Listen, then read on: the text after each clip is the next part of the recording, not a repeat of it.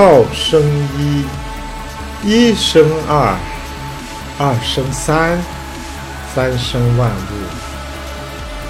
万物负阴而抱阳，充气以为和。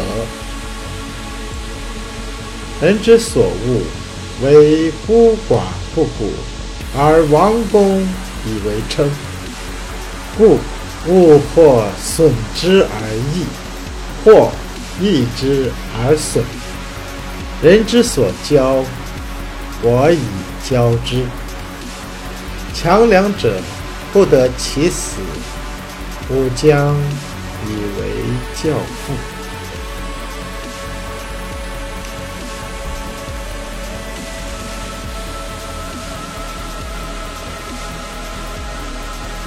道呢，本身它是啊唯一的啊。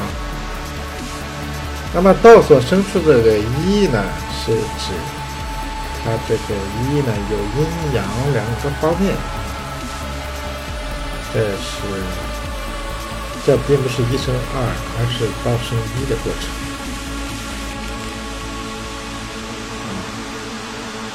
这个一呢，就像是八卦中的一个爻啊。这个爻呢，分阴爻和两阳爻两种性质的啊。但是它只是一个爻啊。这是道生一啊。这个就像太极生两仪，这个对应的啊。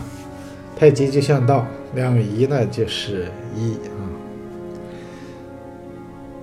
这个一呢，它又生出了二，二呢就像是八卦中的两个爻，它是对应的是四象，两仪生四象，那么二呢就对应着四象啊。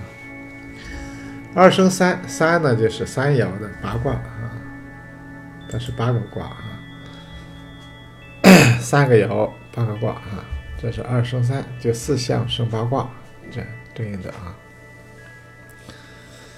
那么这个八卦呢，继续往前推进、推演，就生成了万物。这个思想应该不是老子自己的思想啊，是老子跟人学的。万物呢，负阴而抱阳，充气以为和啊。所有的万物啊，它的都是背负着阴啊。拥抱着阳，就像人体吧，它这个背部这属于阴阴的部分，这个胸前呢这属于阳的部分啊，就是阴阳在这人的身体上的统一啊。比如说人的手，那手心属于阳，这个手背属于阴啊，这个四个手指头的属于阴。啊，大拇指呢属于阳，呃，阴阳在人体上也是处处存在的啊，啊，万物啊，各种物都是这样啊，背着阴，抱着阳啊，充气以为和。这个气呢，是可以称之为元气啊，元气就是说它是一元的啊，它是由阴阳和合而成的啊。也可以称它为和气哈，也可以称它为真气啊。所谓真气呢，就是与这个我们呼吸的空气相区别的，我也称它为真气啊。那么这个万物啊，里面充满着这种真气、元气啊，它作为它这种调和、和谐，也指的一种。独立的个体而存在的，这就是万物啊！哎，人们所讨厌的呢，就是像孤寡不古这样的一些现象啊。但是王公呢，却用这些字来称呼自己，这就是他的一种，就是像以前讲的那种“贵贱为本，高以下为基”啊。的一种自谦的称呼啊，就是因为这个道生一，道三生万物这样的一个原理呢啊，那么一切的事物啊，如果减损它呢，反而得到增加；哈 如果增加它呢，反而得到减损啊。这是因为它是一个整体的过程。你像你减少了它的阳气值，它的阴阴气值就会增加的啊，因为它它是一个整体啊，呃，是一种自然的内在的规律，你不可能就是呃想怎么减就怎么，因为它的元气值啊是比较难以调整的，但是它阴阳值是容易调整的啊。你减少它的阳气值，就必然增加它的阴气值；减少它的阴气值，就必然增加它的阳气值啊。这样破坏它一种自然状态呢，反而引起它元气值的损害哈。呃，自然而然的调整是对的，呃，强迫的人为的调整反而会损害它的整个的。元气值啊，比如说一个人的健康状态，如果用元气值一百来表示的话，它可能是由二十个阴气、八十个阳气这样合合而成的，它是随自然而调节的啊。你如果违背自然啊，强行的把阴气值调到了四十，那么阳气值呢，一般就会调到了六十，因为它不自然的话，它整个的。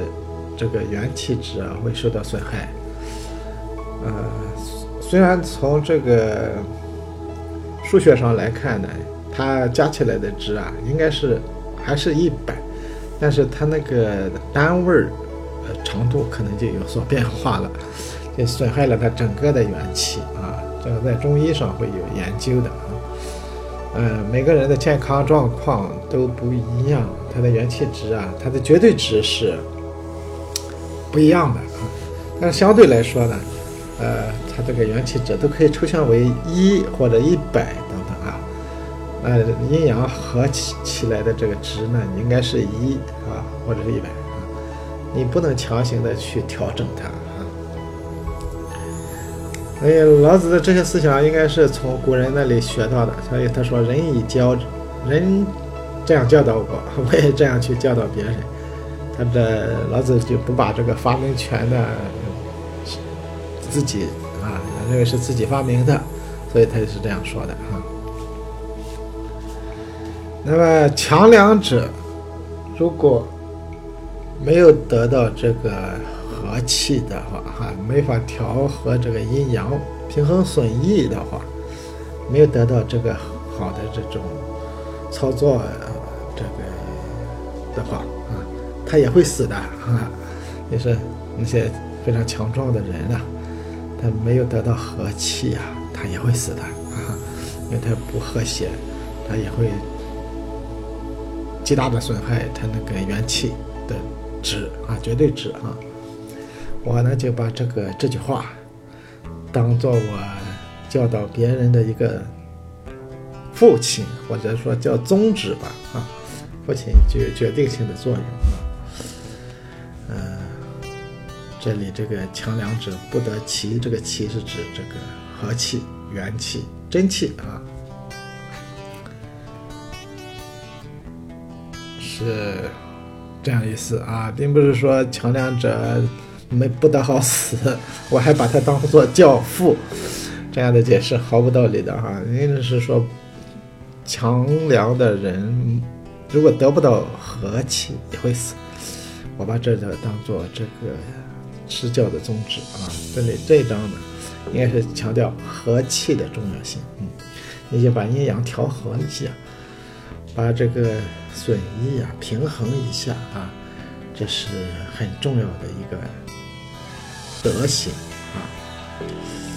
调和阴阳，平衡损益啊。